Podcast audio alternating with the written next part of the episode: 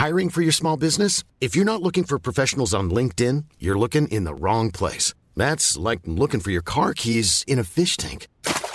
LinkedIn helps you hire professionals you can't find anywhere else, even those who aren't actively searching for a new job but might be open to the perfect role. In a given month, over 70% of LinkedIn users don't even visit other leading job sites. So start looking in the right place. With LinkedIn, you can hire professionals like a professional. Post your free job on linkedin.com slash people today.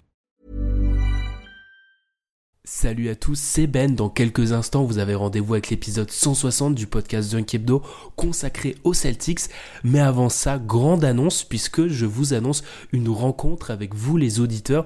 Et oui, elle se déroulera en marge du match 4 des finales NBA, c'est-à-dire dans la nuit du 7 au 8 juin, vendredi à samedi. Vous pouvez déjà cocher la date sur vos agendas. Tout sera se passera bien sûr sur Paris. On s'excuse pour les provinciaux, mais le fait est que c'est là où on a le plus d'auditeurs. Alors on ne connaît pas encore l'emplacement exact de cette rencontre, tout simplement parce qu'on attend vos retours. Et oui, dans l'optique de mieux s'organiser, on aimerait avoir déjà le pouvoir comptabiliser le nombre d'auditeurs qui seront présents à cette rencontre pour discuter et voir le match ensemble. Ce sera vraiment quelque chose de, de très sympa pour nous aider grandement dans cette tâche d'organisation, une petite démarche à faire de votre côté, ça nous aiderait grandement. Un mail dunkebdo.gmail.com Envoyez-nous tout simplement un petit mail, pas besoin d'être très loin, juste votre prénom et si vous venez, peut-être si vous venez à plusieurs, nous on s'organisera de notre côté. Une fois qu'on aura comptabilisé le nombre de personnes, ça nous aidera à vous donner plus d'informations sur cette rencontre qui se déroulera donc, je le rappelle, dans la nuit du 7 au 8 juin en marge du match 4 des finales NBA. Ce qui est bien en plus, c'est qu'on est, on peut être sûr que les finales ne seront pas finies avant ce match-là, vu que c'est le match 4. Donc je vous rappelle, un petit mail à dunkebdo.gmail.com si vous voulez rencontrer toute l'équipe, tout le monde sera là. Hein. C'est une première pour nous, donc on va essayer de faire ça bien. Donc je répète, dunkebdo.gmail.com. Envoyez-nous un petit mail pour nous dire si vous venez à combien vous venez et nous on fera le boulot derrière pour vous donner plus d'informations très prochainement. Et moi, je vous laisse avec l'épisode 160 du podcast.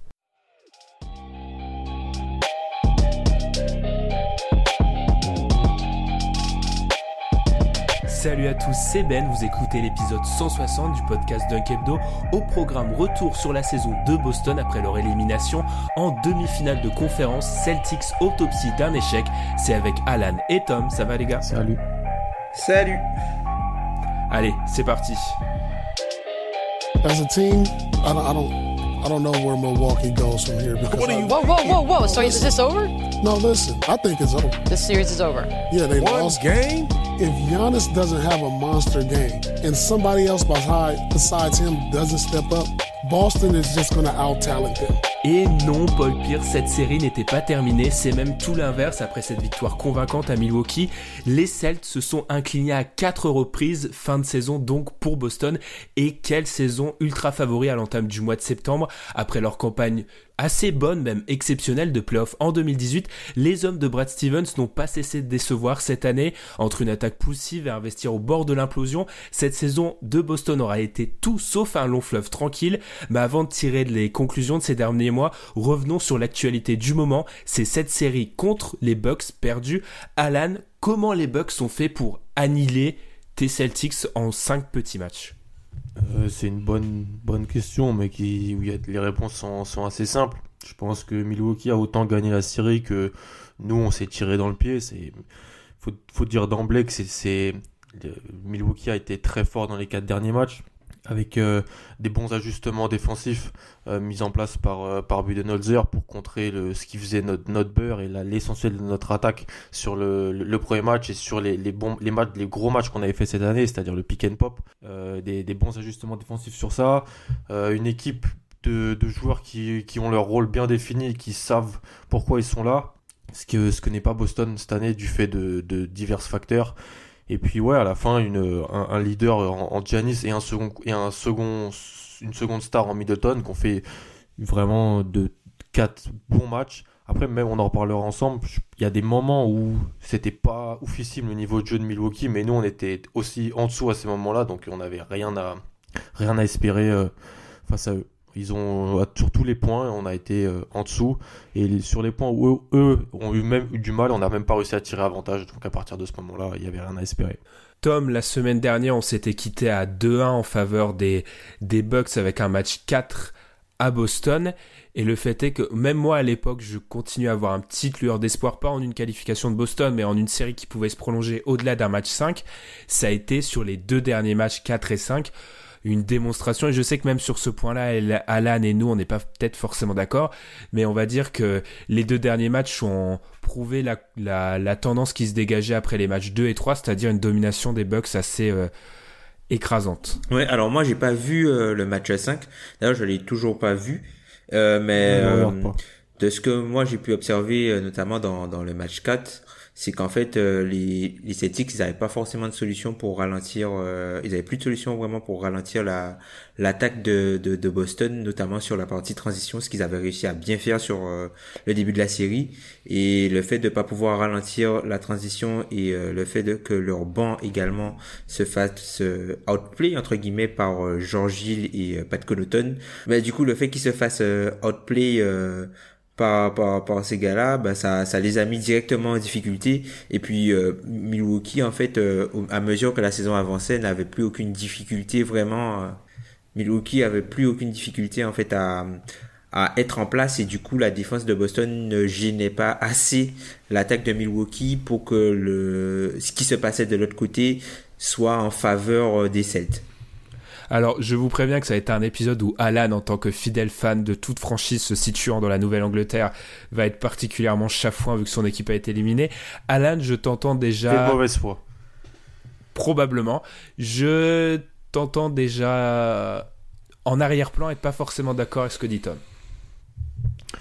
C'est pas que je suis pas d'accord, c'est que Milwaukee mérite de gagner la série, mais il y a des moments clés dans chaque match où on arrive à se mettre dans des dispositions pour faire quelque chose de bien et ça marche pas. C'est-à-dire que dans le match 4, par exemple, on, mène toute la première mi-temps, dans le, dans, le, troisième quart-temps, on fait monter Middleton et Janis à quatre fautes très vite, c'est-à-dire qu'ils sortent. On se retrouve avec Kyrie et, et Orford sur le terrain face au banc. Mais si t'es pas capable de, dans ces minutes-là, de faire une différence, il y a, y a rien à, y a rien à faire.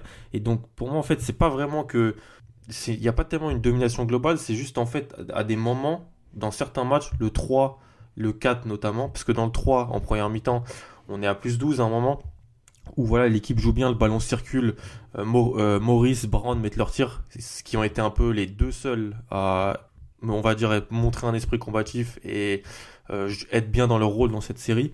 Et ben on est, on arrivé à être devant. Après, bien sûr, Janis, c'est une telle machine de guerre que et quand il avait compris que comment on l'arrêtait en le barrant très tôt entre la ligne à 3 points et la, ligne de lancer franc, quand il avait compris ça et qu'il trouvait les, shooters et que ça mettait dedans, voilà, c'était très difficile de, rester dans le match. Mais en même temps, ils n'ont pas aussi trop mis dedans dans, certains matchs, dans le 4 notamment, dans le, début du 5.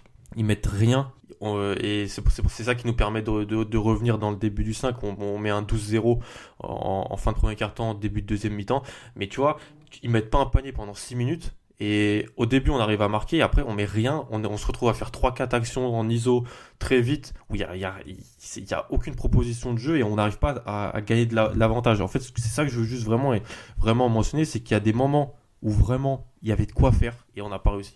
Là où je suis pas d'accord, là où je suis pas d'accord, c'est que ça arrive à toutes les équipes dans toutes les séries de playoffs et c'est justement la différence entre une équipe qui passe un tour et une qui s'arrête, c'est que l'équipe, les Bucks, dès que les Celtics sont un coup de moins bien, ils en profitent, les Celtics sont pas su en profiter. C'est juste le scénario classique de ce qui fait la différence dans une série entre une équipe qui passe et une équipe qui reste hackée. Enfin, ça arrive dans toutes les séries. Ouais, sûrement, les, les Rockets, il y a des moments où le match 5, il y a des moments où les Warriors passent une font une traversée du désert, ils n'arrivent pas à en mettre un. Et justement, les Warriors, il y a un coup de, il y a un coup de moins bien en face, ils mettent des shoots. Enfin, ça, ça arrive à toutes les équipes dans toutes les séries en fait. Peut-être que là, à certains moments, c'était exagéré, mais en, en réalité, c'est ce qui fait, c'est le, le charme de toutes les séries. Il y a des moments, tu peux pas être à fond pendant six matchs. Enfin, ça n'existe pas tu peux pas être à fond. Je suis d'accord. C'est ce qui fait la différence entre une, une, une, bonne équipe et une grande équipe, en quelque sorte, en playoff, as raison. Mais quand tu te, dans certaines situations, tu te dois au moins de limiter une casse. Mais tu peux pas, quand t'as tes titulaires face aux les cinq titulaires face aux, aux joueurs les cinq joueurs du banc en face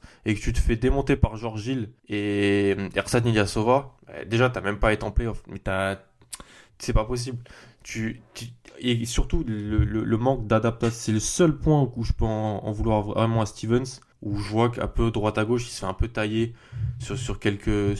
moi, je trouve c'est un peu un peu exagéré. Je pense qu'il a tenté beaucoup de choses durant toute la saison et même durant ses playoffs. Le seul point qui a, été là, c'est le manque de diversité offensive euh, face au banc en fait de, de, Milwaukee où en fait je pense qu'il s'est dit je vais mettre Kyrie à chaque fois contre le banc et il c'est tellement un fort joueur de 1 contre 1 que ça, ça passera et je pense qu'il aurait fallu un peu changer les choses parce que euh, George et Eric Bledsoe sont pas des défenseurs euh, affreux et donc c'était un peu plus compliqué de de, de, de, faire une grosse différence mais T'as sans doute raison sur ce que tu dis, sur c'est ce qui fait en fait la différence entre celui qui passe et celui qui passe pas.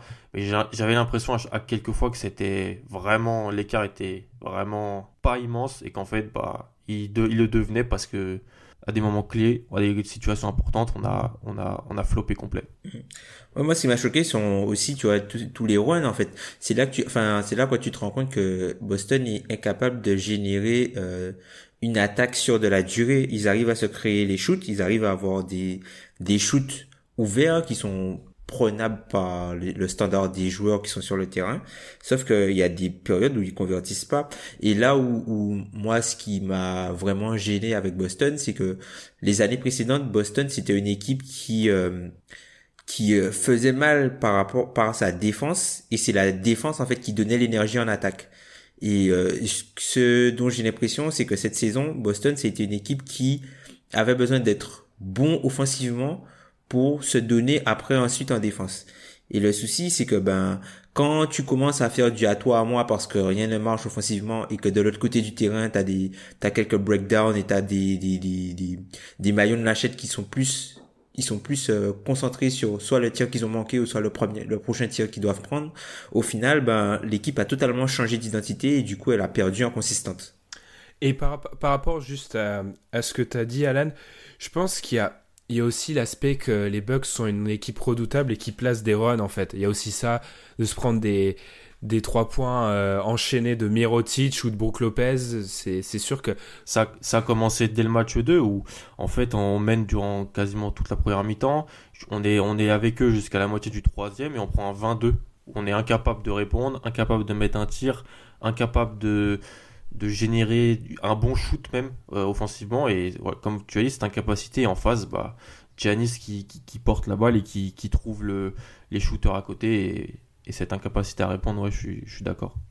Après, Tom, pour rebondir sur ce que tu as dit, à quel point, et moi c'est ce que j'aimerais bien, vu qu'on va pas passer 25 minutes sur cette, sur cette série, moi c'est ça qui m'a vraiment marqué, c'est, je trouve qu'il y a eu, il y a aucune constance et je parle même de de lien entre l'équipe qui a fait le fabuleux run l'année dernière et l'équipe de cette année en fait. Que ça soit dans la mentalité, etc. Il y a vraiment, on a l'impression qu'on a eu affaire à vraiment deux équipes différentes et dans ce que, en reprenant un peu en, rebondissant sur ce que tu as dit, Tom, je trouve que ça, ça se voit un peu dans cet aspect du jeu-là. Ça se voit dans d'autres aspects statistiques où Boston est retombé, par exemple, à être une équipe qui est dominée au rebond, ce qu'ils avaient réussi à effacer l'année dernière. Enfin, je veux dire, il y a plein d'aspects qui font que j'ai l'impression que cette saison de Boston, ça a été un peu une saison euh, entre parenthèses par rapport à ce qu'ils avaient construit l'année dernière. Oui, euh, un peu comme euh, un peu comme tu viens de le rappeler, moi c'est vraiment que j'ai vraiment euh, l'impression qu'en fait c'est que c'est la même équipe et t'as moins le, le, je pense que c'est l'esprit revanchard en fait qu'ils ont perdu puisque les, les années précédentes c'était une équipe qui était qui avait vraiment vécu énormément d'adversité. Les joueurs avaient énormément de choses à prouver, qui étaient vus vraiment comme le l'outsider du coup et qui avait vécu ben, la, la blessure des Ward, la blessure de Kyrie, toi, c'était vraiment des, des, choses revanchards et le monde était un petit peu contre eux.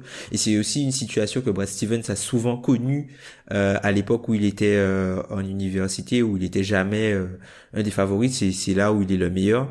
Et là, quand quand il y a énormément d'attentes autour de l'équipe et qu'il y a tout en place, ben il a manqué peut-être ce ce petit ce petit t'avais plus t'avais plus vraiment l'impression d'un surplus de confiance contrairement aux années préférences où il y avait du voilà une arrogance même contrairement aux années précédentes où, il y avait le sentiment d'urgence et je pense que ça se traduit bien par le fait que voilà il se disait que bon de toute façon nous qu'on on a rajouté du talent offensif quand on va attaquer, vous pourrez rien faire. Et du coup, on, on s'économise en défense, alors que les années précédentes, c'est on va rien lâcher en défense. Et même si euh, on n'arrive pas à scorer, ben vous, vous allez vous allez galérer à scorer puisque nous, on va défendre bec et ongle. Et le fait d'augmenter le talent, ben du coup, tu perds un peu en défense puisque tu es un peu laxiste. C'est comme quand tu rajoutes un, joueur hyper technique dans, dans une équipe qui est euh, un petit peu moyenne, qui est un petit peu sur ses fondamentaux, ben tu as toujours le décalage. Certes, tu augmentes le talent, tu augmentes le niveau plafond si tout va bien, mais parfois tu peux avoir des soucis avec ton plancher puisque comme tu as énormément de talent et tu as rajouté du talent, ben du coup, il y a beaucoup moins la notion de sacrifice. Alan, justement, je vais te lancer là-dessus. Tu l'as vécu de l'intérieur cette saison, enfin de l'intérieur. Tu n'étais pas mm. non plus à Boston, mais tu l'as vécu cette saison qui devait être pleine de promesses. Enfin, on en parlait en off. On a chacun d'entre nous a une prédiction vis-à-vis des Celtics qui s'est révélée complètement fausse. Euh, on va même pas les rappeler. Euh, oui, on peut. Hein, on, peut on peut les rappeler d'ailleurs. Oui, allez, quitte à être totalement transparent. Moi, je crois que je les avais au-dessus de 60 victoires. Tom avait Kyrie MVP et Alan les avait en 7 euh, dans un match 7 face aux Warriors. Donc, on peut dire que ça a été bien en dessous de, des attentes. Comment on l'a vécu côté fan des Celtics cette saison? Parce que c'est vrai qu'en plus des attentes, il y avait aussi cette notion de se dire bon bah voilà, on a enfin débarrassé de LeBron.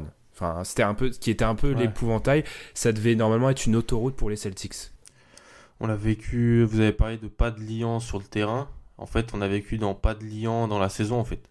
C'est-à-dire que c'est une saison où tu commences avec beaucoup d'aspiration, avec euh, les deux, deux All-Stars, deux joueurs qui ont été All-Stars qui reviennent dans une équipe qui a été qui a, qui a été au septième match des finales de conf l'an passé et donc euh, qui, est, promis à, un super, un super, à une, super saison. Tu commences mal.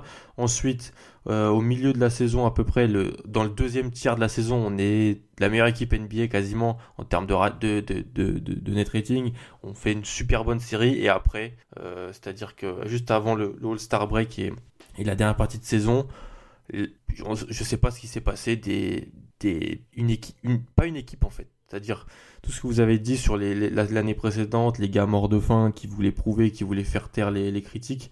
Et ben là, en fait, c'est une espèce d'arrogance dans les, déclarations, une arrogance vis-à-vis des adversaires qui performaient dans la conférence Est, une arrogance vis-à-vis de soi-même, c'est-à-dire du niveau de jeu.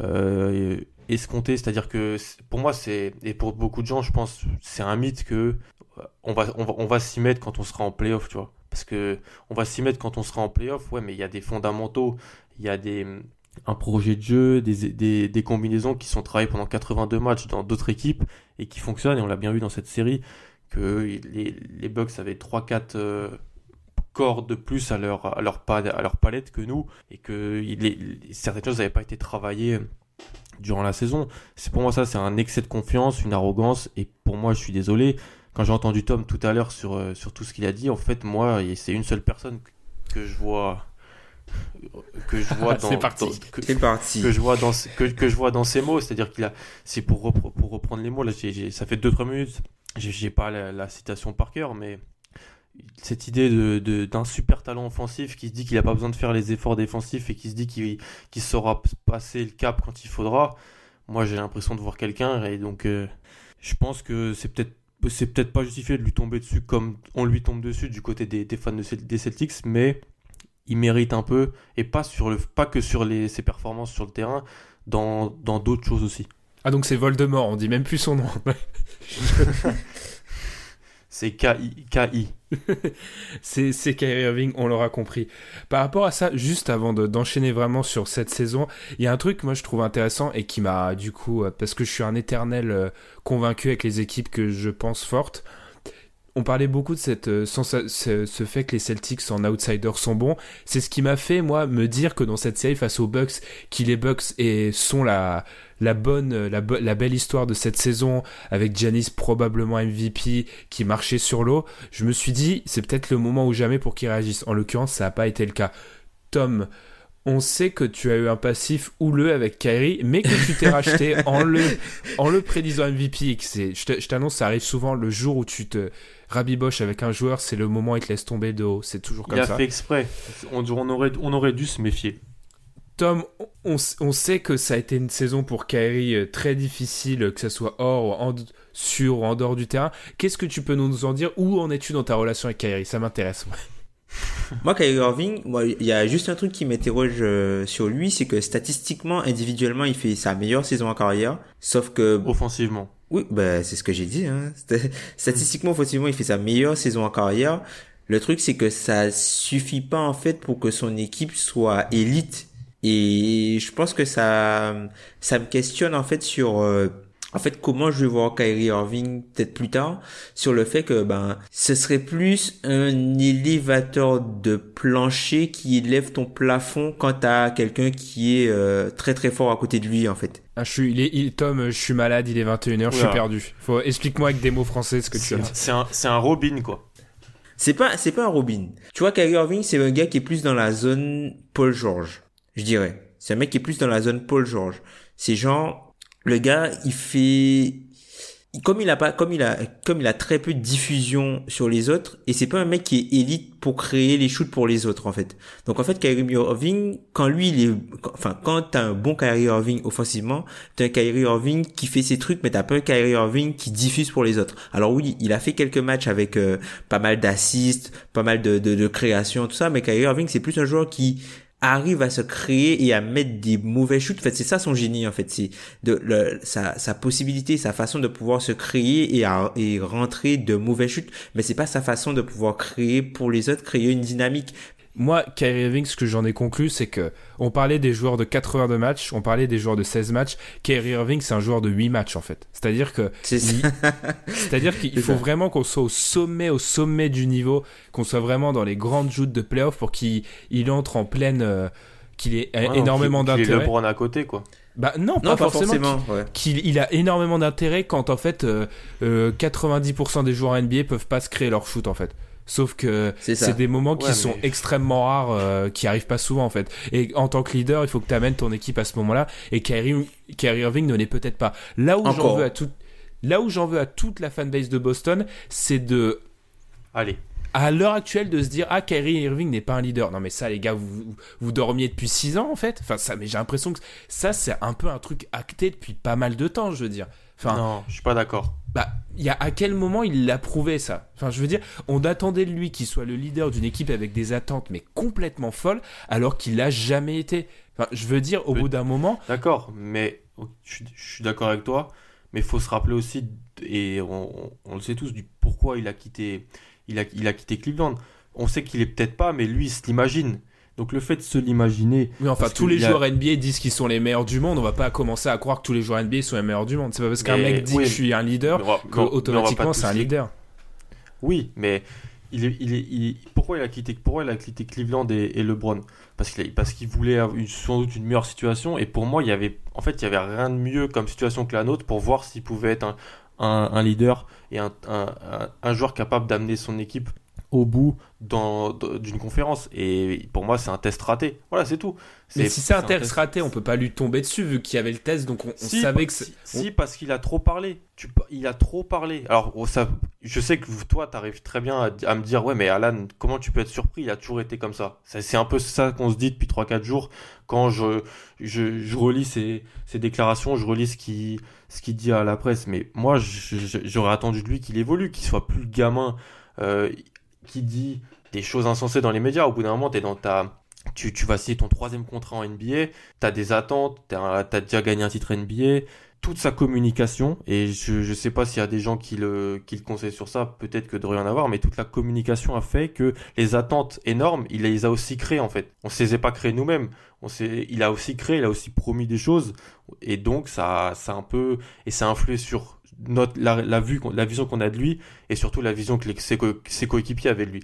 Parce que c'est sorti dans, certains médias, sur Stadium par exemple, que un, joueur qui n'a pas voulu donner son identité, ça, ça me fait toujours rire, aurait dit que c'était un très fort joueur, mais que c'était pas facile de jouer avec lui. Smart a démenti juste après, mais on n'est pas sûr que ça soit la vérité. Donc je pense que, en fait, de lui-même, peut-être si tu le dis, toi c'était déjà acté que c'était c'était c'était un mauvais communicant et pas un leader euh, en quelque sorte, bah nous on a un peu on a on s'est on s'est peut-être fait une fantaisie en, en, pensant que ça pouvait être le cas et c'est pour ça qu'on est sans doute beaucoup plus déçu que toi. Là où je pense que c'est pas forcément un mauvais communicant, c'est juste que c'est un mec qui adore jouer avec les médias en fait. C'est juste, c'est un peu, c'est un peu ça, Kyrie. C'est un grand enfant. Et le truc là où je suis pas d'accord, mais je sais que Tom, c'est pas forcément les déclarations, les trucs, c'est pas son, ce qu'il apprécie le mieux. Mais là où moi je suis pas trop d'accord, c'est que techniquement il a rien promis. Il a jamais dit, il est pas arrivé à Boston en disant les gars on va gagner six titres. Il a juste dit je vais essayer, enfin en gros si on lit entre les lignes, je vais essayer d'être un leader, je vais pousser cette équipe. Après il est aussi le produit de ce qu'il a vécu. C'est-à-dire que taper les jeunes dans les médias, il a vu LeBron lui faire ça pendant 4 ans. Le mec forcément s'est inspiré. Je veux dire il, a, il est loin d'être exempt de tout reproche. Ce que je veux juste dire, c'est que dans un échec pareil, lui tomber dessus, je trouve ça un peu facile quand on voit qu'il y a un dysfonctionnement à échelle ah, totale. Enfin, je veux dire, quand au mois de février. sur d'autres personnes. Hein. Quand au mois de février, euh, les l'équipe justement marche mal alors qu'il y a des rumeurs de Anthony Davis qui arrivent avec l'équipe, c'est pas la faute de Kyrie Irving s'il y a des rumeurs Anthony Davis et que les joueurs savent du contenu du passif de leur GM qui sont peut-être envoyés à, à Boston dans, en dehors de Boston dans 6 jours. Enfin, je veux dire, ça, c'est pas de son. C'est pas de C'est un écran de fumée. Il était impossible à faire le trade avec Anthony Davis. Mais si jamais. Moi, un oui, mais les joueurs, les joueurs, ne, les joueurs vivent dans un monde où ils, ils ont pas le luxe de se dire ça c'est un écran de fumée ou pas en fait. C'est juste Kyrie en fait. Je sais que ce débat va paraître très long. Kyrie est assez assez défauts, mais il y a aucun moment il a promis un titre à Boston. Il y a aucun moment où il est fondamentalement revenu sur le fait qu'il allait re-signer. Il a juste dit demandez-moi le 1er juillet. Il a jamais dit je me barre. Il a jamais dit ça. Non, il l'a jamais dit, mais il y a le body language, il y a, il y a, pas que la parole dans, dans, dans, une, dans, dans la façon de communiquer. Moi, ce que je, je, suis d'accord avec toi sur euh, le fait peut-être qu'il reproduit ce qu'il a vécu auparavant, mais en même temps, il l'a quitté parce qu'il voulait plus vivre dans, dans l'ombre de dans, dans, dans, LeBron. Donc c'est un, un, débat compliqué. Mais tu vois encore, quand je regarde ces, déclarations juste après le match 5, je sais que t'es à chaud. Mais tu dois être le leader de, de, de, de cette équipe. Ce qu'il dit, mais c'est lunaire. C'est-à-dire qu'il y a une déclaration d'un... Il y a un journaliste du Boston Globe qui lui demande euh, en gros, qu'est-ce que tu tireras de, qu'est-ce que tu tires de cette défaite? Et lui, il dit, ça fait partie de Basketball Journey, je sais plus comment le traduire euh, directement de ma, du euh, parcours, du parcours, la carrière, parcours, carrière, ça fait partie de ça. Il y a du bon à prendre. C'est ça, il y a du bon à prendre partout. C'est, j'ai hâte de voir Milwaukee jouer en finale de conf parce que c'est vraiment une super équipe. Mais mais j'ai beaucoup de mal avec ça en fait. Mais parce que tu sais, t'es un supporter de Boston et c'est aussi dans la mentalité bostonienne. Le mec fait ça à LA, je crois pas que c'est réceptionné de la même façon. Ah, sur peut-être, c'est oh, sûrement. Parce que c'est quand même le, pire, le pire mariage du monde. Enfin, Kyrie et Boston. Euh, peut-être sur ces, t'as as, peut-être raison là-dessus, mais après sur le fait, sur, en fait, moi je lui en veux pas tellement sur sur, sur dire euh, peut-être de dire au scrimmage de euh, au, micro de Scalabrine en octobre, je resigne après dire bon redemandez-moi après tout ça. Ça en vrai bon si on parle vraiment juste de la saison, bien sûr que ça tout ça ça a eu des impacts des impacts et des influences sur les jeunes. Je pense qu'il a été vraiment un impact et si on veut parler terrain et futur, c'est en fait Stevens qui a qui a remis euh, Kyrie et Ward parce que eh, faut pas l'oublier lui, lui je l'oublie pas. Il, il, il, est tout il est, il est dans le collimateur. Et il les a remis parce qu'ils avaient un statut et ça en fait enrayé toute la machine parce que tu pouvais pas non plus attendre les Brown, Tatum, Rosier, bon Rosier moins parce que bon lui euh, lui voilà. Mais euh, Brown et, Tatum qui en fait avaient amené l'équipe en 7 matchs l'année passée avaient un rôle important. Et se, ils se parce que c'est des joueurs de deuxième et troisième année ils devaient prendre un, un retrait vis-à-vis de d'Eward et, et, de Kyrie. Donc je pense que tout ça ça ça a été un peu plus délicat. Mais sur Kyrie moi, c'est plus voilà le leader qu'il est. Et, si on parle juste dernièrement sur le terrain, défensivement, ne montrer aucune hargne, aucun, aucune volonté. Ok, tu mets zéro shoot, d'accord, mais si tu mets pas un shoot, au moins essaye un peu de te battre défensivement. Voilà, je pense qu'en fait, on en a appris sur Kyrie dans, cette, série et c'était pas dans le positif. Peut-être que toi, par exemple, tu t'en doutais ou tu le savais déjà. Nous, on avait peut-être espoir d'autres choses en fait. Je pense que c'est plus ça. Parce que tu vois, rien que Kyrie qui défend pas, enfin Tom, on te laissera le mot de la fin. Kyrie, il a défendu trois matchs dans sa vie et c'est les trois matchs de les fins de 2016 en fait. Il, il, a jamais trop défendu. Il a défendu un peu sa première saison à Boston, mais en soi, c'est là encore pas une surprise. J'ai l'impression qu'on prête beaucoup à Kyrie des, des trucs. Enfin, on voulait qu'il fasse des choses qu'il a jamais fait de sa carrière et maintenant on lui tombe dessus parce qu'il fait pas ça. Bah les gars, il a jamais fait ça en fait. Mais c'est peut-être lié et là, je vais vraiment laisser le mot de la fin à Tom parce que c'est la personne parfaite pour parler de ça. C'est peut-être parler à la vie c'est lié à la vision de Kyrie qu'on avait qui était peut-être beaucoup trop belle en fait depuis le début. Mais c'est ça, Kyrie c'est plus un, un, sprinter en fait, c'est un joueur. Le truc, le truc avec Kyrie c'est que personne ne joue comme lui en fait. Et je me dis que Boston en ramenant Kyrie Irving, ils se sont dit ok, ce gars-là, on sait qu'il a tel problème, tel problème, tel problème. Euh, Jackie McMillan en parle vraiment très bien, qui est une journaliste euh, d'ESPN qui a suivi l'équipe euh, toute cette saison. La suite depuis. Qu'il a suivi depuis longtemps, qu'elle a suivi depuis ouais, une bonne, ouais, quasiment 30 ans. Et là, c'est Tim Bontemps aussi qui suit pas mal cette équipe-là euh, pour ESPN euh, cette année. Et en fait, elle parle, elle, elle, a, elle a écrit pas mal de d'articles sur Kyrie et même Brian Windorf qui, qui, qui a côtoyé Kyrie lors des années LeBron et lors des, des années Cavs. En fait, le truc avec Kyrie, c'est qu'en fait, c'est à quel point tu, au bout d'un moment, c'est difficile de dissocier Kyrie le basketteur et Kyrie l'homme. Et à quel point l'influence que Kyrie l'homme a sur la perception que tu as de Kyrie le basketteur. Et ça, enfin, on parle quand même de mecs qui pensent que la terre est plate. Tu vois, c'est pas, euh, c'est pas anodin, c'est pas anodin. Après, moi, Kyrie Irving, c'est un joueur qui est magnifique, sauf que c'est pas un mec sur lequel tu peux te permettre aujourd'hui de tout miser. Et je pense que tout le monde l'a compris. Parce que dans beaucoup de projets qu'on évoque maintenant avec Kyrie pour la, suite, on voit que c'est un 1B, c'est un, c'est un Robin euh, de, de, de, d'une autre, d'une autre superstar en l'occurrence.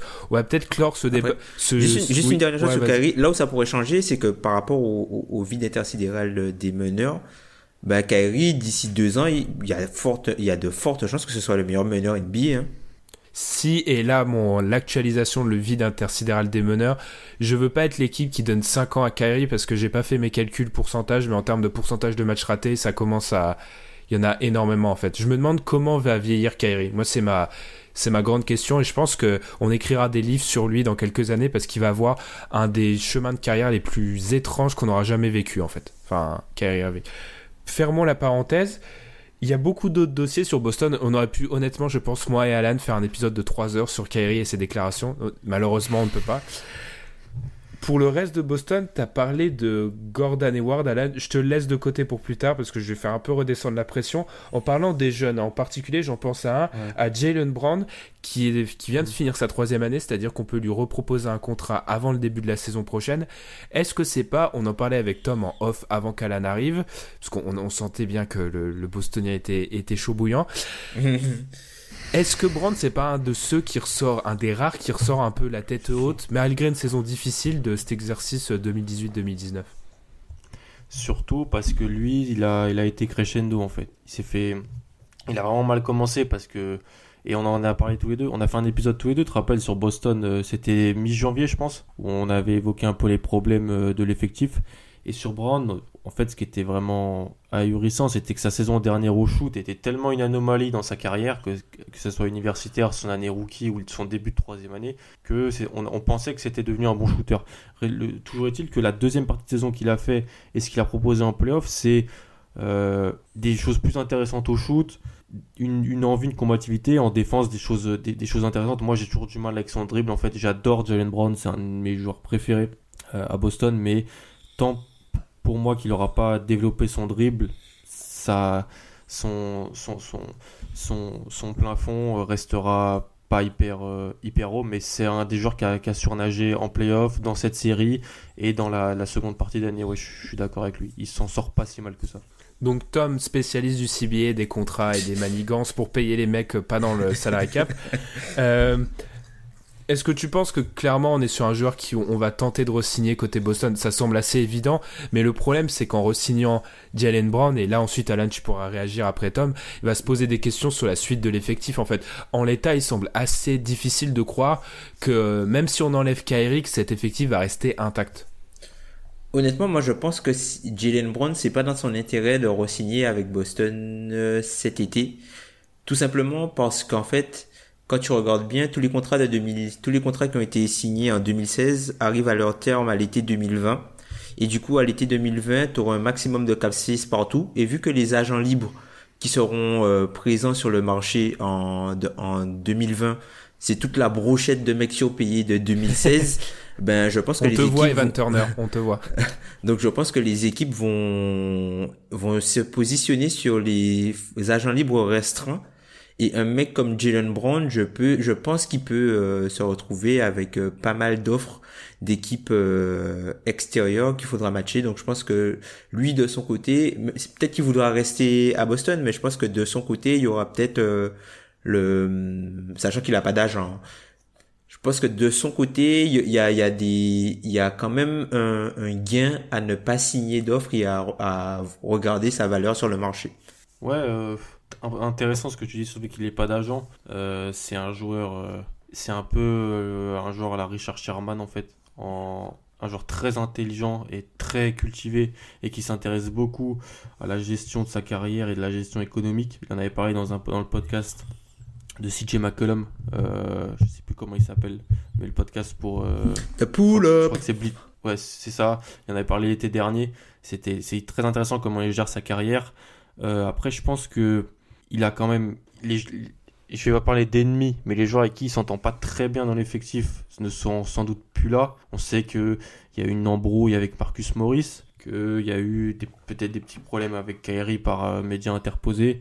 Moi, je pense que il se plaît à Boston, mais que s'il veut euh, aller chercher des dollars, il a, comme l'a dit Tom, tout intérêt à attendre 2020, surtout avec le, euh, le, le, phénomène au poste 3 qui, qui fait qu'il y a beaucoup d'équipes qui en ont pas. Qui en ont pas c'est ça, ça, qui en ont pas de qualité et qui pourraient donc le, ne pas le surpayer, mais lui proposer vraiment beaucoup de dollars à, à l'été 2020. Du coup, par rapport à la suite, là où je suis plutôt d'accord avec tout ce que vous avez dit sur, euh, sur Jalen Brown, même si je, je, je commence à me dire que je comprends ce que tu dis, Tom, où il a l'intérêt à avoir plutôt euh, l'intérêt financier et celui d'attendre. Après, je me demande si, et c'est là où je veux vous amener depuis tout à l'heure, sur la suite de l'effectif, est-ce que c'est pas un joueur qui pourrait se dire, bon, l'effectif va changer, comme l'a sous-entendu Alan, et euh, j'ai plutôt intérêt à rester surtout que, et là je reviens un petit peu en arrière, pour moi ça peut être aussi un des problèmes de Boston qu'on n'a pas vraiment évoqué, et là on va enfin arriver sur le cas de Gordon Hayward, c'est-à-dire que on le dit toujours, et surtout les Américains, vu qu'ils ont un rapport à l'argent beaucoup moins compliqué que la France, on le sait. Euh, les joueurs dans le vestiaire regardent aussi la fiche de paye, parce que tout le monde mhm. connaît l'argent que gagnent les, les, mecs entre eux, ils le savent parfaitement.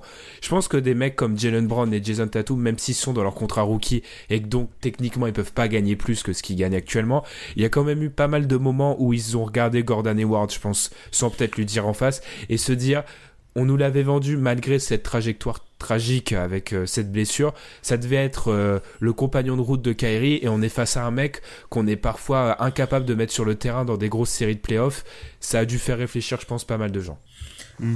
Ouais, après, il y a, y a, aussi la question de la légitimité, puisque, comme tu l'as dit un petit peu plus tôt, Alan, le fait que, enfin, Parfois, Gordon Hayward, il a des minutes, mais t'as pas l'impression en fait qu'il mérite les minutes qu'il a puisque les autres sont meilleurs que lui. Totalement. Mm. Et du coup, ça peut poser un problème de légitimité puisque t'as des mecs qui sont légitimement meilleurs, mais comme t'as aussi l'espoir de, enfin, ça, c'est vraiment dur, hein, c'est vraiment compliqué hein, le, le, poste d'entraîneur, hein. puisque tu sais que c'est un mec qui peut t'apporter s'il revient, donc du coup, tu dois lui donner des minutes pour euh, essayer de, de, de, de le dégripper, entre guillemets. Voilà, de le mettre en rythme. Sauf qu'en fait, en lui donnant des minutes, tu prends des minutes à des mecs qui sont plus méritants et les mecs le voient, du coup. Et je pense que le fait qu'il y avait une relation, euh, tu vois, une petite relation passée entre euh, Hayward non, mais elle est énorme, et, Stephen et Stevens, tu vois, ça peut peut-être aussi jouer. Les mecs peuvent se dire, euh, écoute, euh, lui, regarde, le mec, il est dégueulasse. Il a du temps de jeu quoi qu'il fasse. Et moi, dès que je suis pas bon, je rate un assignement défensif, je dois aller sur le banc. Ouais, sur ça, ouais, je suis d'accord que la relation entre Stevens et Ward, elle remonte euh, quand Stevens l'a recruté en, au lycée. Donc c'est, ça fait quand même vraiment longtemps. Euh, c'est clair, je suis d'accord, il y, a eu un problème euh, de gestion. Mais en même temps, si tu, en fait, tu pouvais pas contenter tout le monde en fait. Parce que mm, mm, si, mm, tu, si tu voulais que Eward reprenne du rythme, qu'il se remette un peu sur pied, fallait lui donner des minutes, mais en faisant ça, tu pouvais pas gargariser les, les, les autres sur, sur, sur, son poste en quelque sorte, et surtout sur son poste, et aussi des joueurs qui avaient besoin aussi d'avoir le ball en main, parce que Gordon Hayward, il, il est pas venu juste pour se poser dans un, dans un coin et shooter. shooter wide open. ouais, c'est ça. Ouais, c'est ça. Et puis, juste pour rebondir sur ce que tu as dit, euh, Ben, sur Brown, qui aurait peut-être intérêt à signer, moi, c'est pas quelque chose que je, que je partage, mais je sais que Tom le pense aussi pourrait se dire pour... est-ce que je resigne et je peux être tradé en fait à tout moment? C'est-à-dire que ça peut être quelque chose de qui peut freiner peut-être sa, sa volonté de resigner euh, cet été par exemple. Quoique bon, en après en resignant en resignant cet été, il peut pas il peut pas être transféré pendant six mois. Donc c'est toujours ça de prix, tu vois. Un peu comme Lou Williams, tu vois, il, il signe la prolongation, il est sûr de rester à LA pendant six mois et de pas se faire dégager quoi. Mm. C'est ça le, le, le truc. Mais je sais pas puisque les, les, les, jeunes comme ça tu vois ils ont besoin aussi de puisque l'argent comme on en parlait tu vois l'argent et le fait de se faire un nom dans la ligue les, ça ça arrive un peu au premier contrat que tu signes. Après ton contrat rookie tu vois tu dois prouver entre guillemets ta valeur et euh, à un moment donné, je pense que même si de toute façon, il y a, y a, je pense que quoi que ça, ça va dépendre de, de ce que fait Boston cette intersaison, mais je pense qu'il y a des chances que Jalen Brown soit là pour encore un moment. L'an dernier, moi, j'étais persuadé que ce serait le mec qui serait tradé avant la fin de son contrat rookie. Je pense que c'était pour moi, c'est le mec qui serait le premier à partir. Et là, j'ai un petit peu de doute là-dessus, et je pense pas qu'il partira. Boston va essayer de le garder. Et par rapport à, à Jalen Brown, justement, il y a un joueur, parce que je lisais un article très intéressant. Alors là, franchement, si vous voulez, si franchement lire les, les articles, c'est votre truc. Actuellement, sur Boston, vous êtes au paradis, parce que tout ressort à l'heure actuelle. Enfin, c'est génial. Avec des journalistes, faut-il le rappeler, qui ont, qui eux servent un agenda, certains. Hein. on ne dira pas leur nom, mais il y a certains, méfiez-vous. C'est un peu de la parole de, de ce que veut dire l'organisation. Et Tom a cité les noms qu'il faut citer, même s'il en a cité qu'un. Bref, il y a un article très intéressant que j'avais lu, je crois, je crois que c'était sur Bleacher Report, bref, qui expliquait que selon pas mal de general managers, le niveau entre Jalen Brown et Jason Tatum, c'est un petit peu euh, la différence de niveau qu'on avait dit parfois grande.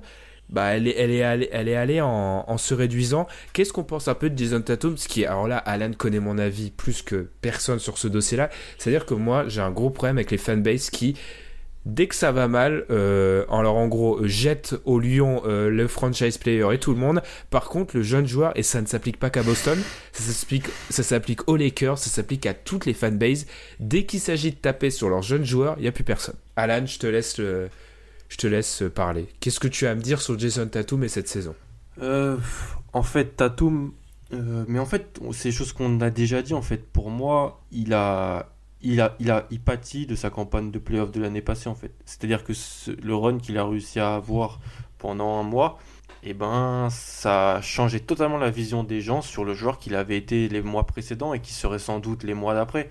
Parce que pour, moi, le joueur qu'il allait être cette année, c'était un mix entre le joueur qu'il a été en saison régulière et le joueur qu'il avait été en playoff. Ça pouvait pas être le joueur qu'il avait été en playoff. Déjà parce que tu peux avoir des coups de chaud à certains moments sur un mois, un mois et demi, et surtout parce que l'effectif allait pas du tout être le même, et lui qui est un, joueur qui aime bien avoir le ballon en main, qui est un joueur qui peut créer son tir pour lui-même et qui, aime bien avoir le, ballon en main en quelque sorte, bah, il allait devoir faire avec deux joueurs ball dominantes qui allaient être, allaient être réintroduits dans l'effectif. Alors, ça ne l'excuse pas de tout, ça l'excuse pas d'avoir vraiment une, cette espèce de... En fait, j'ai l'impression qu'il est, il a, il a, il a, il se fait pas confiance physiquement encore pour euh, aller plus au cercle et donc il, prend des tirs, euh, des tirs à la, à j'ai dit des tirs Kobe, mais on sait qu'il y a une relation entre les deux et que voilà, c'est un peu un running gag cette année. En fait, voilà, j'ai l'impression que on, on, on, pardon, on en attendait sûrement trop, mais en même temps c'était légitime puisqu'il est montré en playoff. Mais voilà, il n'y a pas eu la progression escomptée, c'est décevant. Sa saison est décevante. Il y a des, mais comme en fait comme tout, il y a des circonstances atténuantes pour tout. Tu peux expliquer tout en fait en NBA avec des circonstances. Mais je suis d'accord que c'est, la déception de l'année, le son développement et la, déception de l'année côté Boston, même si je m'attendais pas à ce que ça soit un poste 3 dominant à l'est dans sa deuxième année NBA quoi. Et Tom, du coup, plutôt que de parler sur Tatum, même si tu as peut-être des choses à dire sur lui, est-ce que on a parlé de Brown, on a parlé de Tatum, il y a encore Orford, c'est sûr que sur Boston, on pourrait faire un épisode de, de deux heures. Ça va être quoi la base euh, de Boston pour la suite? Parce qu'on sait que probablement l'effectif va, va changer. Est-ce qu'on va se baser toujours sur Tatum, sur les jeunes, sur Brown et un peu d'Al qui lui vieillit, a une option d'ailleurs, mais qui va probablement activer? Qu'est-ce qu'on peut imaginer pour la suite des opérations euh, du côté de Danny Henge Moi, je pense que tout dépendra, tout dépendra de la décision de Kyrie Irving. Je sais que les, tous les fans de Boston, ou la plupart des fans de Boston, veulent voir Kyrie Irving partir à, moins d'être un gros fan de de l'addition par soustraction, c'est-à-dire le fait d'enlever Kyrie Irving, du coup euh, l'équipe devient meilleure. Le fait de perdre Kyrie Irving, c'est quand même perdre un asset qui a quand même de la valeur et du coup quelque chose que tu ne pourras, tu n'auras pas les moyens de remplacer par sa qualité, à moins que tu décides de payer Terry Rozier. Ce qui, enfin ce qui moi, ce, ce dont je doute. Et je me dis qu'en fait, si Kyrie Irving re-signe et que tu peux faire un, package pour Anthony Davis, si tu arrives à avoir Kyrie Irving et Anthony Davis, tu as une équipe qui vise le titre, à mon avis.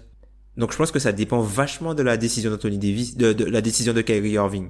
Si Boston arrive à garder et à signer, à re-signer Kyrie Irving, je pense qu'ils peuvent encore faire du bruit avec ce corps actuel. Par contre, si jamais euh, Kyrie Irving s'en va ou Boston euh, ne le re-signe pas ou décide de le laisser partir, là il peut, ça peut aller dans plusieurs sens, sachant que Boston n'est vraiment pas dans une situation d'entre-deux puisqu'ils ont encore des pics à rentrer, ils ont leur base de jeunes joueurs ce qui va pas changer. Le seul truc c'est qu'ils ont des joueurs qui ont des gros contrats qui ne fitteraient plus avec leur timeline. Alan, on te promet, on te promet à toi, enfin non, on te tu as le job de tes rêves, general manager des Celtics, co-general manager des Celtics, dira-t-on. La suite des opérations pour toi, alors on sait déjà. Je pense, si vous n'avez pas trop compris qu'il est plus trop fan de Kyrie Irving, vous êtes un peu naïf à ce stade.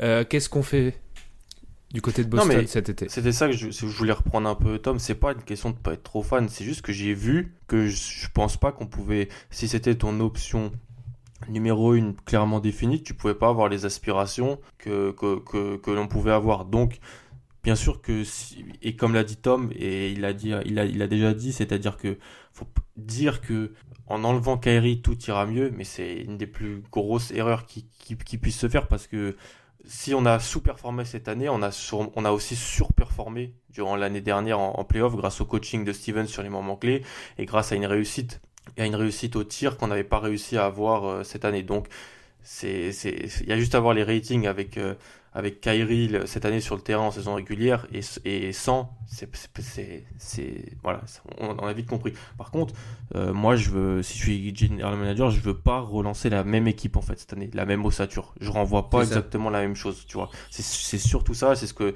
c'est ce qui ressort dans pas mal de médias bostoniens de qualité, parce que dans les autres, c'est enlevez-moi Kyrie et peut-être proposer un contrat plus court à Terry Rozier, ce qui serait même vraiment pas une bonne idée, surtout que lui, quand tu vois ses déclarations, il est déjà dehors, hein, parce que il a dit que c'était lui qui allait le plus sacrifier, qu'on savait pas comment c'était dur de sacrifier autant et qu'il allait chercher les dollars. Donc bon, voilà.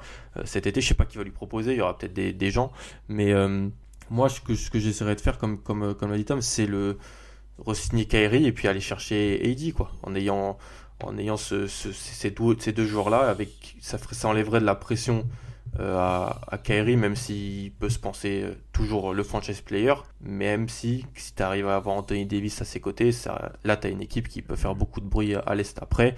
C'est aussi le risque de peut-être voir Anthony Davis partir euh, l'année d'après et d'avoir perdu pas mal d'assets. Moi, c'est ce que j'essaierai de faire. Ouais, c'est ça le truc. hein. Si, je veux juste pas la même équipe. Si le, but de Danny Henge c'est d'avoir une équipe qui joue le titre avec ce qu'il a récupéré là, bah il a pas 36 solutions hein. puisque si tu repars dans si tu repars dans autre chose, c'est-à-dire si par exemple Kyrie part, Anthony Davis ne vient pas, qu'est-ce qui se passe? Bah euh, au final, tu vois tous les assets que qui voulaient pas donner Boston pour euh, les joueurs qui sont passés auparavant, c'est-à-dire quand Jimmy Butler est arrivé sur le marché, quand Paul George est arrivé sur le marché, quand Kawhi est arrivé sur le marché, ils vont peut-être devoir se retrouver à faire un all-in sur un gars comme Bradley Bill par exemple. Si jamais ils n'arrivent pas à, avoir Anthony Davis. Le seul problème que j'ai avec cette stratégie qui est en soi pourrait être la bonne, c'est que vous me connaissez, c'est un des trucs qui m'obsède un peu, mais tu bases du coup ton équipe sur Kyrie Irving et Anthony Davis, qui sont deux très grands joueurs extrêmement talentueux, mais qui sont fragiles. Tous les deux soumis aux blessures. Oui, je suis, je suis d'accord avec toi, mais enfin, aucune, aucune équipe, euh, aucune grande équipe ne s'est construite sans un, un pari, sans un pari qui aurait pu être perdant tout avait de la stabilité à un certain endroit en fait. C'est qui la dernière grande équipe qui s'est basée sur deux joueurs qui ont des gros historiques de blessures? Il y en a pas les gars. Enfin, il y en a pas assez. Parce que, je veux dire, à l'heure actuelle, sachant le, passé des deux, enfin, faut pas oublier que Kyrie, euh, je regardais, parce que je regardais ses stats en playoff et tout, j'étais quand même assez euh, troublé du nombre de matchs qu'il a pu rater d'année en année sur les séries de playoffs. Ouais, par rapport à ses genoux, ouais. Ouais, enfin, ce qui est un truc qui va aller en s'empirant compte tenu de son jeu, compte tenu de l'âge. On a encore Anthony Davis qui, on sait, rate pas des grandes périodes, mais rate des petits matchs par-ci par-là. C'est quand même, euh, sur le papier, j'avoue que c'est génial, surtout avec les joueurs autour. Mais se pose vraiment, c'est moi, c'est un petit truc qui m'effraierait euh, assez. Pas vous, visiblement. Ce qui m'effraie plus, c'est de remettre la même équipe, parce que. Mais dans les joueurs que tu souhaites partir, bien sûr, il y a Rosier qui a une déclaration que j'ai trouvée géniale juste après l'élimination. Euh, elle est pas mal, celle-là. Elle est pas mal. Elle est très explicite, en tout cas. Euh, qui d'autre, du coup? Parce que si Maurice, je pense. Si trade d'Anthony Davis, euh, qui sont les jeunes qui trinquent? Parce qu'on sait que ça va pas être gratuit. Alors, je pense qu'il y a deux choses peut-être qui sont mentionnables. Alors, pas mal de gens disent que, nos... que certains jeunes ont perdu de la valeur avec euh, ce, qui, a pu être montré. Je suis pas forcément sûr de ça. Mais donc ça pourrait vouloir dire que si les jeunes ont perdu de la valeur, potentiellement on va vraiment baser le trade sur les, des choix de draft peut-être. Tout va dépendre de la loterie de, de, mardi soir.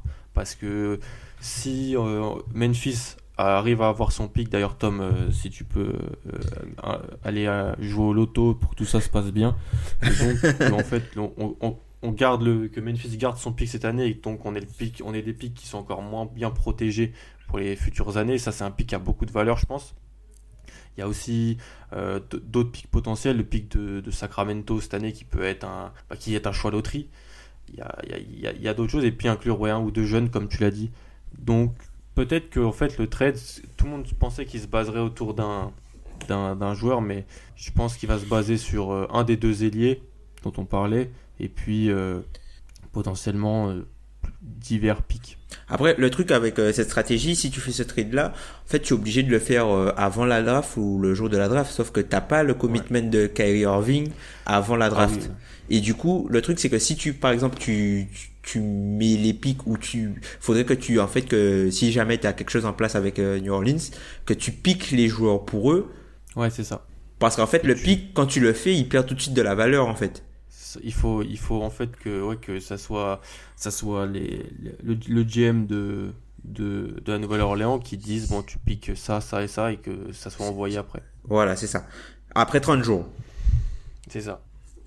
Donc, euh, enfin, en termes de timing, c'est pas non plus idéal. Hein. Je pense que là, euh, il a toujours une stratégie en prenant des risques mesurés, très mesurés, ce qui lui a réussi. Sauf que pour euh, pour euh, gravir la montagne entre, entre guillemets pour passer over the hump comme diraient les, les Américains là il peut plus se permettre de, de faire des moves giriesques il y, a eu, il y a eu une part de chance dans quelques moves aussi qui ont aussi fait euh, sa renommée, même si la plupart de ces moves étaient bien pensés, bien mm. calculés. Il y en a un ou deux où tu te dis, tu te dis pas au début que ça va aussi bien se passer que, ça se passe ça en fait, et donc ça a un peu de chance. Et donc là, oui, peut-être sortir un peu d'une certaine zone de confort et vraiment prendre, prendre le risque, quoi prendre ce risque et donc euh, voilà, prendre le risque d'aller d'aller chercher quelque chose sans avoir euh, des, des, certitudes à, droite et, à gauche. Moi, il y a juste un truc où je suis pas forcément d'accord. Moi, je pense que Boston devrait essayer de, de récupérer tous les pics qu'ils ont euh, qu'ils ont à droite ailleurs à, à, gauche à droite cette année puisque tu sais pas ce qui peut se passer cette année. Regarde comment le pic de Sacramento paraissait juteux il y a un an.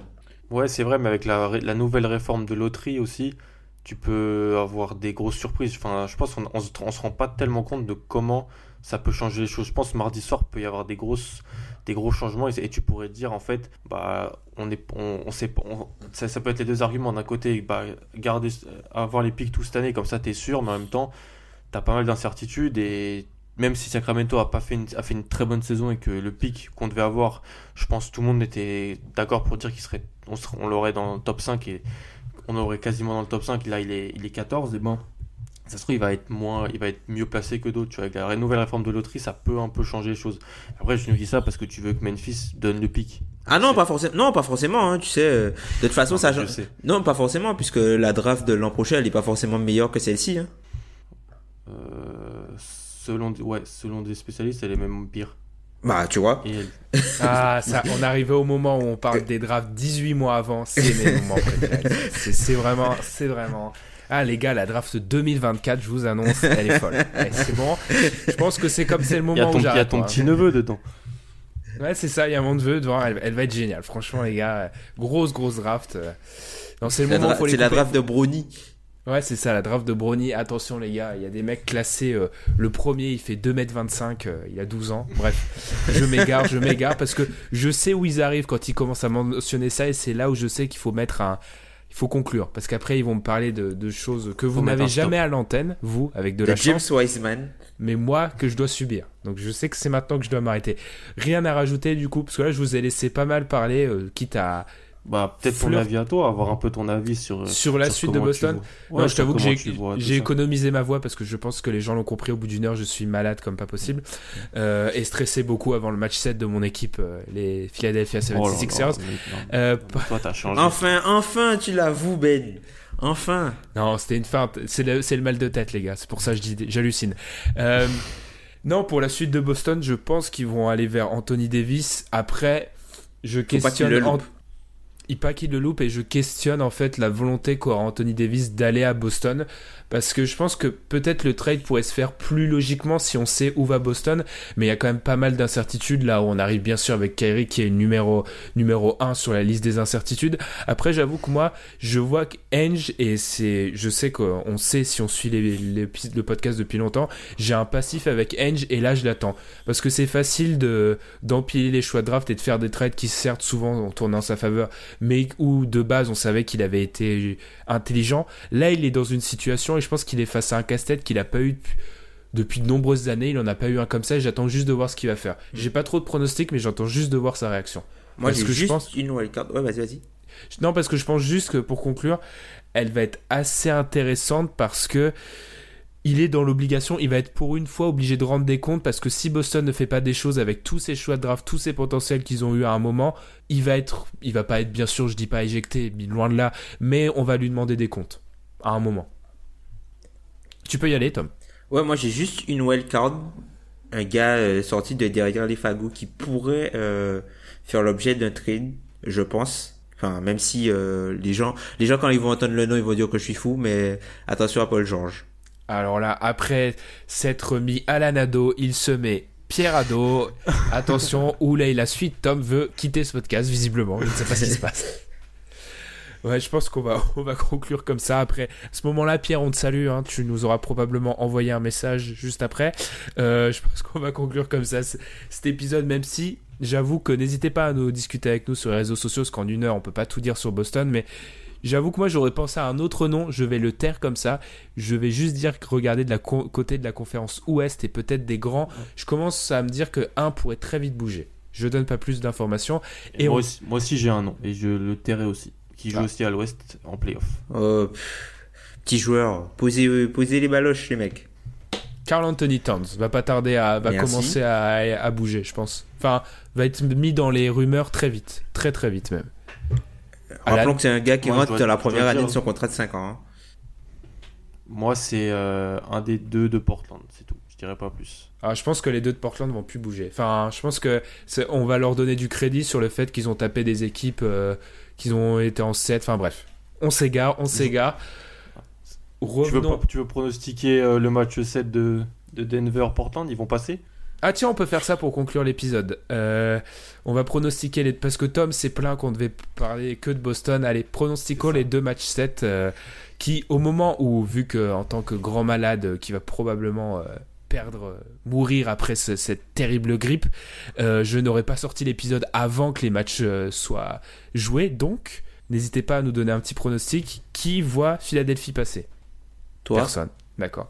Non, mais moi, Toi bien sûr, un match 7 à Toronto, comment je pourrais faire confiance aux Raptors? Franchement, faut se réveiller. moi perso, euh, Kawhi. Mais J'ai l'impression que tu dis ça depuis 3 semaines. hein. Pour l'instant, ça me réussit. Je dis ça depuis le début de la saison. Alan ne donnera jamais Philadelphie parce que ça lui, ça lui ferait tellement mal de voir Philadelphie en finale de conférence et pas les, les, les, Celtics. N'empêche, si Philadelphie et Boston se font éjecter avec tout ce qu'il y a autour d'eux, euh, les, c'est deux équipes qu'on voyait au sommet de la conférence Est il y a un an. Hein. Enfin bon, bref. ça va vite. Ça va pas au même niveau quand même. Enfin, pour remettre les choses dans leur contexte, pas au même niveau. Alan, tu ne veux décidément, tu as fait un coin pour toi. Tu sais qu'il y a toujours des playoffs à l'Est, hein, ça ne s'est pas arrêté avec l'élimination de Boston. oui, je sais. Non, non, je vais regarder.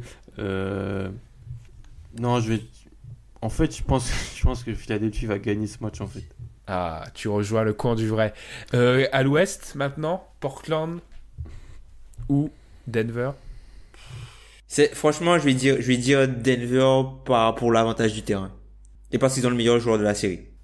Et, en face, dans le match-up, il y a Zach, Collins. Vraiment personne. Zach Collins qui veut juste se battre à tous les matchs. Donc, euh, et qui est toujours très bien euh, coiffé. Ah, oui, c'est vrai. ça tient, ça tient. Mais euh, non, je vais dire Denver aussi, je crois. Ouais. Bon, allez, juste pour me différencier, je vais dire Portland parce que. voilà. Parce que tu, cette année, l'histoire, c'est la folie, c'est la Ligue des Champions. Deux matchs 7, deux victoires à l'extérieur.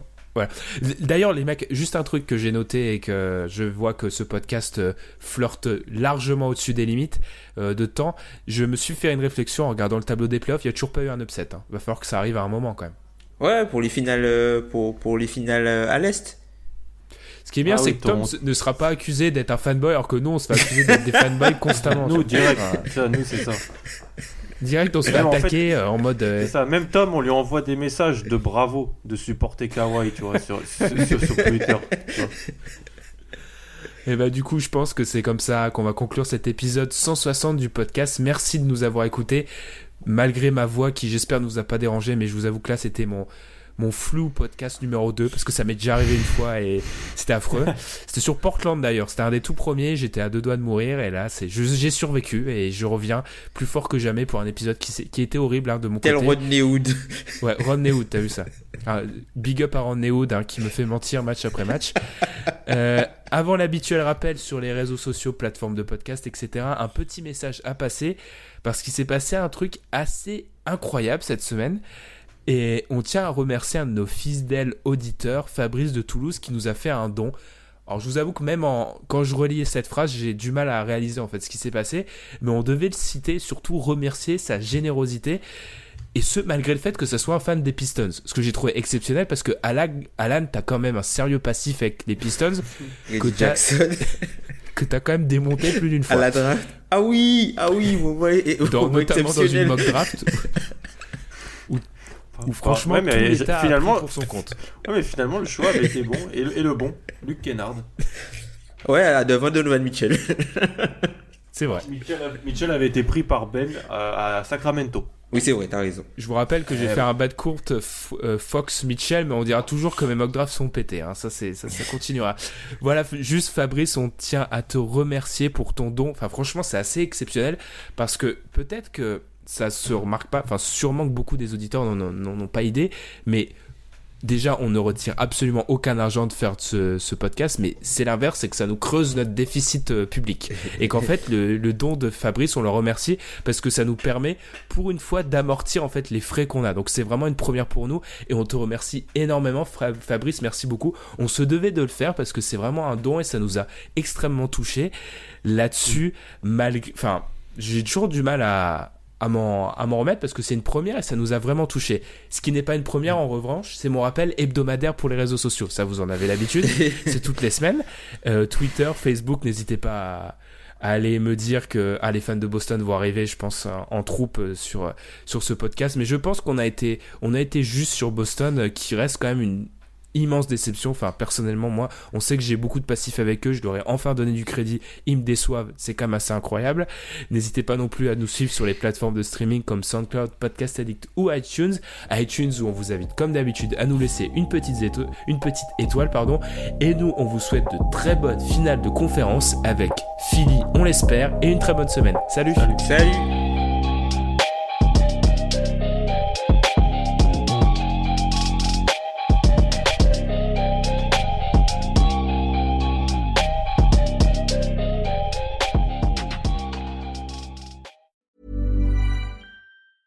Hey, it's Danny Pellegrino from Everything Iconic. Ready to upgrade your style game without blowing your budget? Check out Quince. They've got all the good stuff shirts and polos, activewear, and fine leather goods, all at 50 to 80% less than other high end brands. And the best part? They're all about safe, ethical, and responsible manufacturing. Get that luxury vibe without the luxury price tag. Hit up quince.com slash upgrade for free shipping and 365 day returns on your next order. That's quince.com slash upgrade.